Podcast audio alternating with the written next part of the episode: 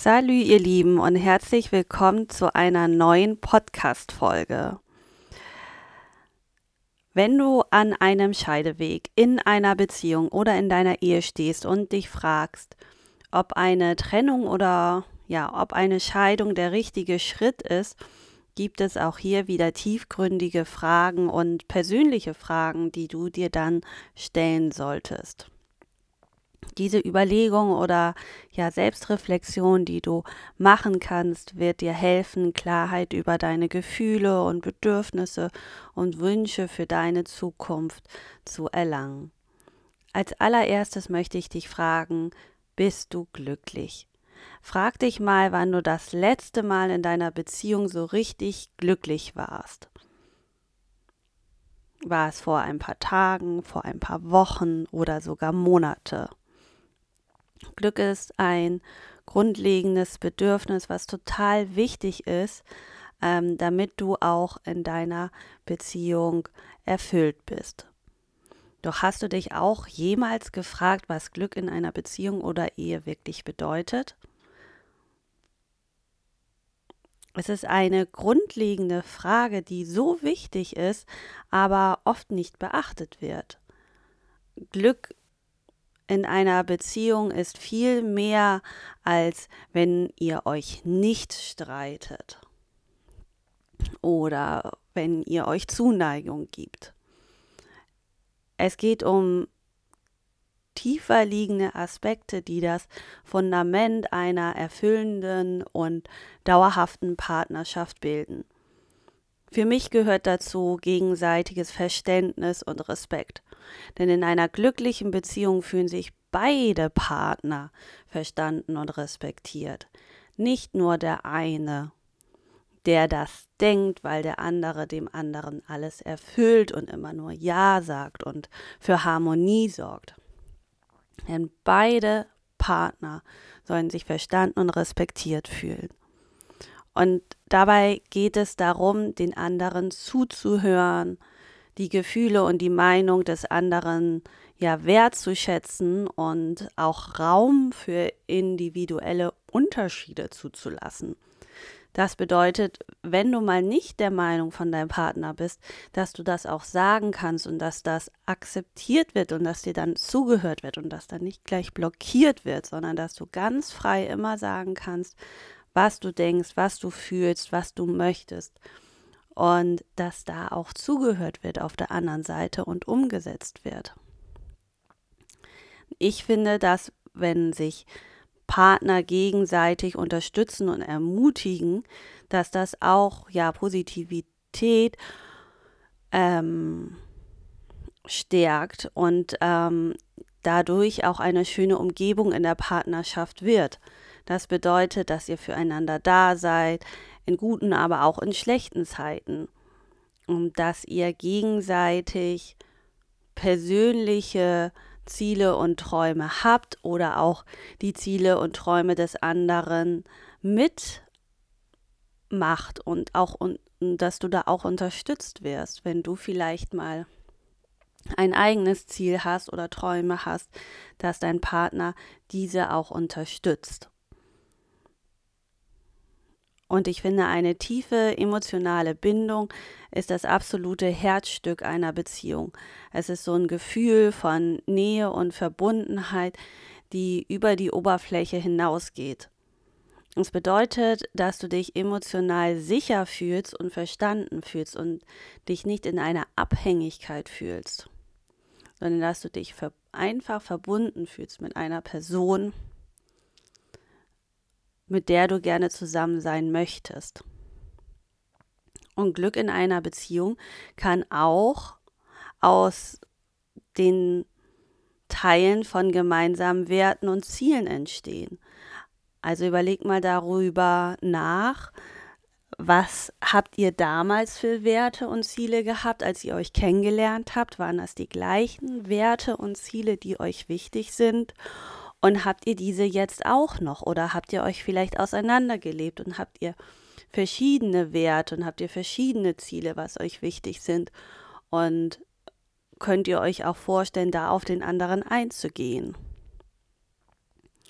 Und was ich auch wichtig finde, in einer glücklichen Partnerschaft behält jeder seine eigene Identität. Also es geht nicht darum, sich selbst zu verlieren, sondern darum, dass du dich als Individuum siehst und dass du dich immer weiterentwickeln kannst, auch wenn du ein Teil eines Paares bist.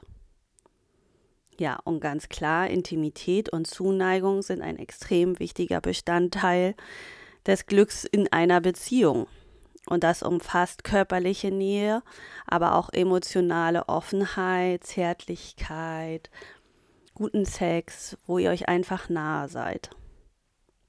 Und Konflikte sind auch in einer Beziehung unvermeidlich. Also nur weil ihr euch jetzt mal öfter gestritten habt, heißt es nicht gleich, ähm, dass du die Beziehung beenden sollst. Aber glückliche Paare, die wissen auch immer, wie sie diese gesund lösen können. Und das bedeutet, dass ihr offen kommuniziert, dass ihr mal Kompromisse eingeht und auch immer wieder zueinander findet und vergibt. Ja, dann frag dich doch auch mal, frag dich doch mal, wer bin ich in dieser Beziehung? Also überlege du dir wirklich, ähm, ob du in dieser Beziehung du selbst sein kannst. Fühlst du dich dabei frei, deine Meinung, deine Wünsche und Träume auszudrücken? Denn eine Beziehung sollte ein Ort sein, an dem du wachsen und dich entfalten kannst und du sein kannst, wie du möchtest und wie, wie du bist und nicht ähm, ja eine Person, die sich jemand anderen anpasst. Ich denke mir immer, ganz oft ist das bei uns Frauen so, wenn wir jemanden kennenlernen und verliebt sind, dann äh, ja, passen wir uns oft dieser Person so ein bisschen an, um dieser Person zu gefallen, blöderweise. Ähm, und da finde ich, ist es so unglaublich wichtig und das gebe ich meinen Frauen auch immer mit, wenn sie sich dann getrennt haben und wenn sie sich auf die ähm, Dating-Plattform dann irgendwann äh, stürzen und andere Personen kennenlernen, dass ich dann sage, sei wirklich so, wie du bist, denn dann brauchst du dich später niemals verändern oder du enttäuscht nie jemand. Sei so, wie du bist. Natürlich sollst du jetzt nicht die ganze Zeit vielleicht äh, negative Sachen erzählen, sondern konzentriere dich da auf das Positive. Aber ähm, ja, denk dir jetzt nicht irgendwelche Sachen an, äh, aus, um, äh, um einen guten Eindruck zu machen, sondern sei einfach, wie du bist. Und das solltest du auch in deiner jetzigen Beziehung sein ähm, oder in deiner Ehe sein. Ich hoffe, dass du die Person sein kannst, die du wirklich bist und dass du nicht, dich nicht zurücknimmst für eine andere Person. Denn dann empfinde ich diese Beziehung auch schon als ungesund. Und fühlst du dich von deinem Partner respektiert und wertgeschätzt? Fühlst du dich gehört und dass auf dich Acht gegeben wird?